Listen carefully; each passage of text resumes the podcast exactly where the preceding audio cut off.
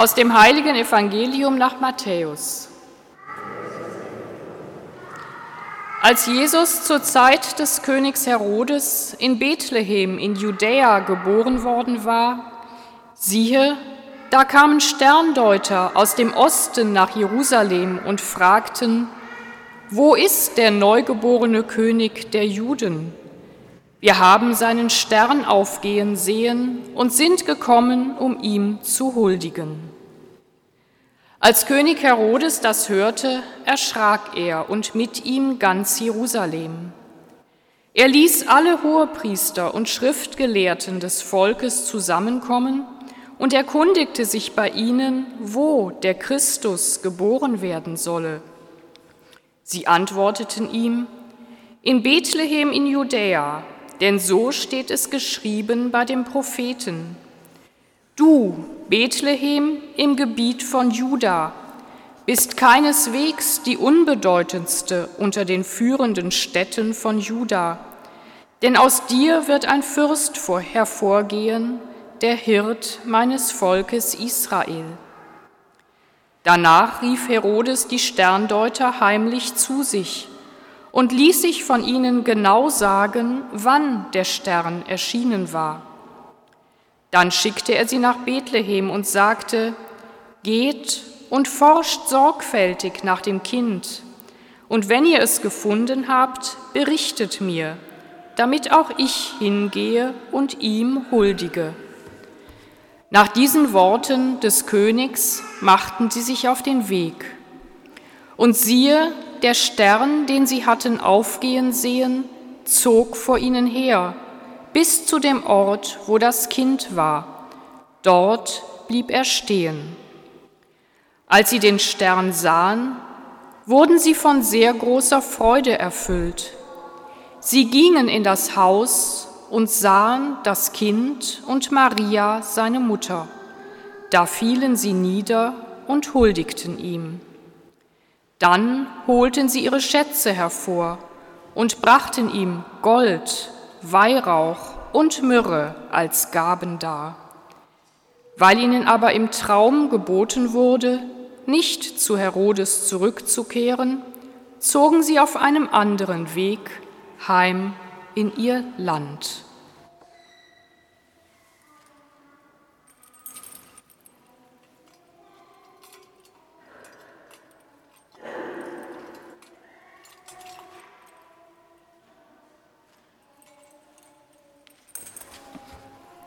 Evangelium unseres Herrn Jesus Christus.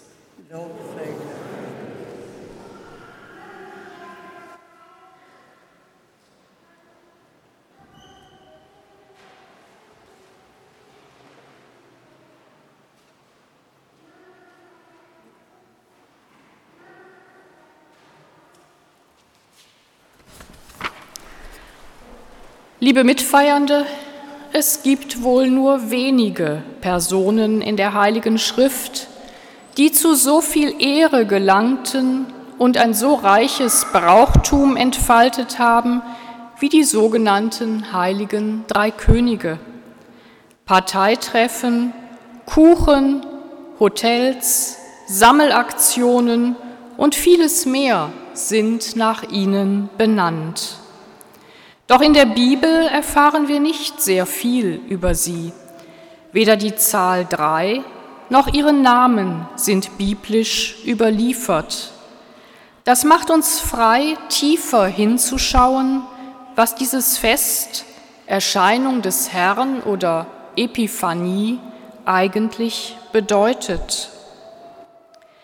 Kamele und Hengste aus Midian und Epha, aus Saba kommen sie alle. Gold und Weihrauch bringen sie und verkünden die Ruhmestaten des Herrn. So malt der Prophet Jesaja die Völkerwallfahrt zum Berg Gottes aus.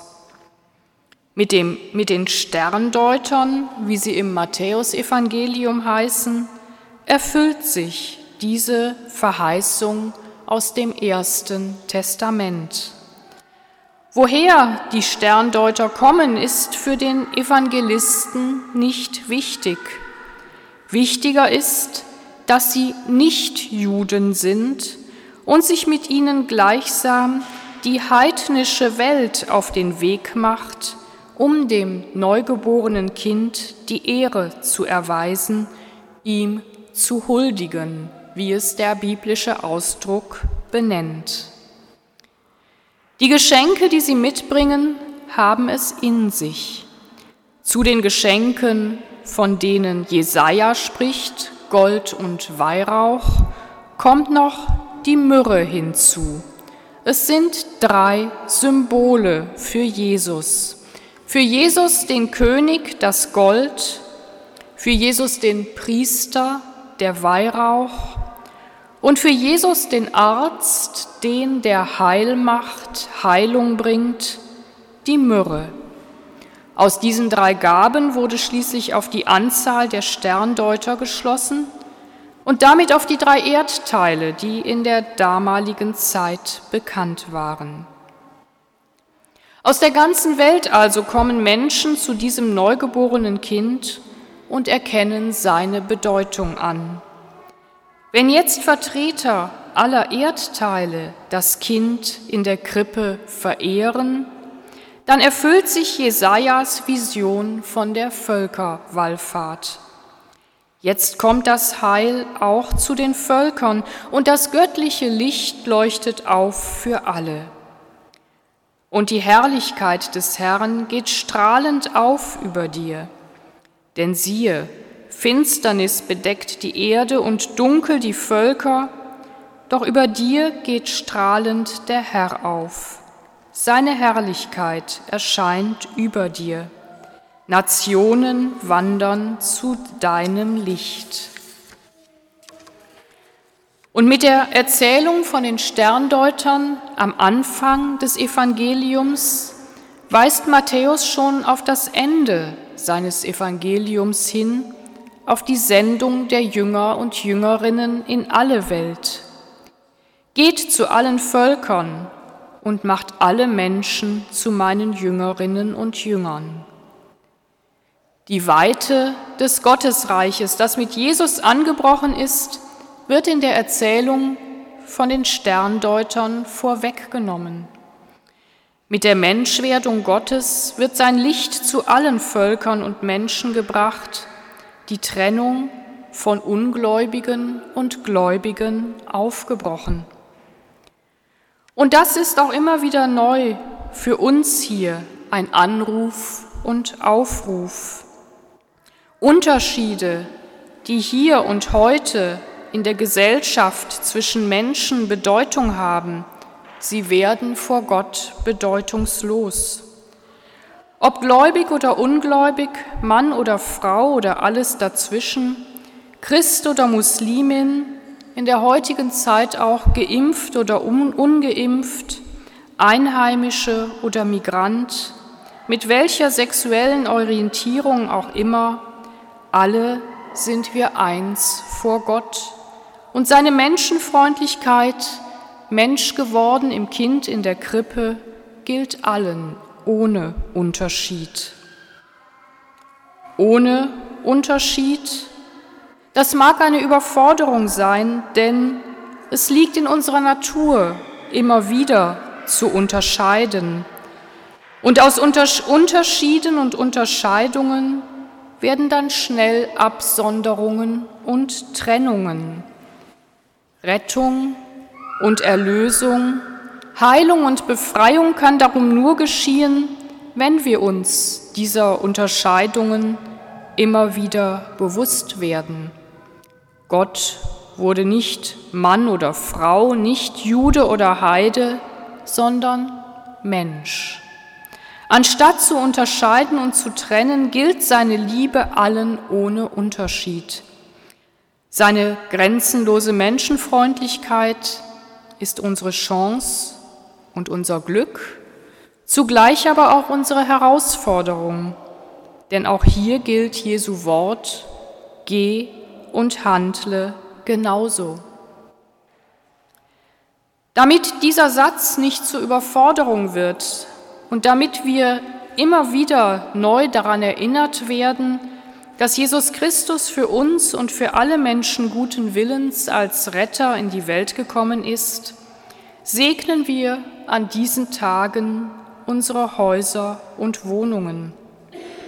Die Buchstaben CBM, Christus Mansionem Benedicat, Christus segne dieses Haus, sie sollen uns immer wieder neu daran erinnern, dass wir gesegnet sind und zum Segen werden sollen für alle Menschen, dass das Licht aufstrahlt und wir dem Stern folgen dürfen.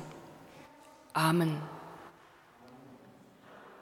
Weihrauch, Kreide und auch Türkleber, die Sie über Ihre Wohnungstür oder Haustür kleben können, werden jetzt gesegnet und Sie dürfen davon nach dem Gottesdienst mitnehmen.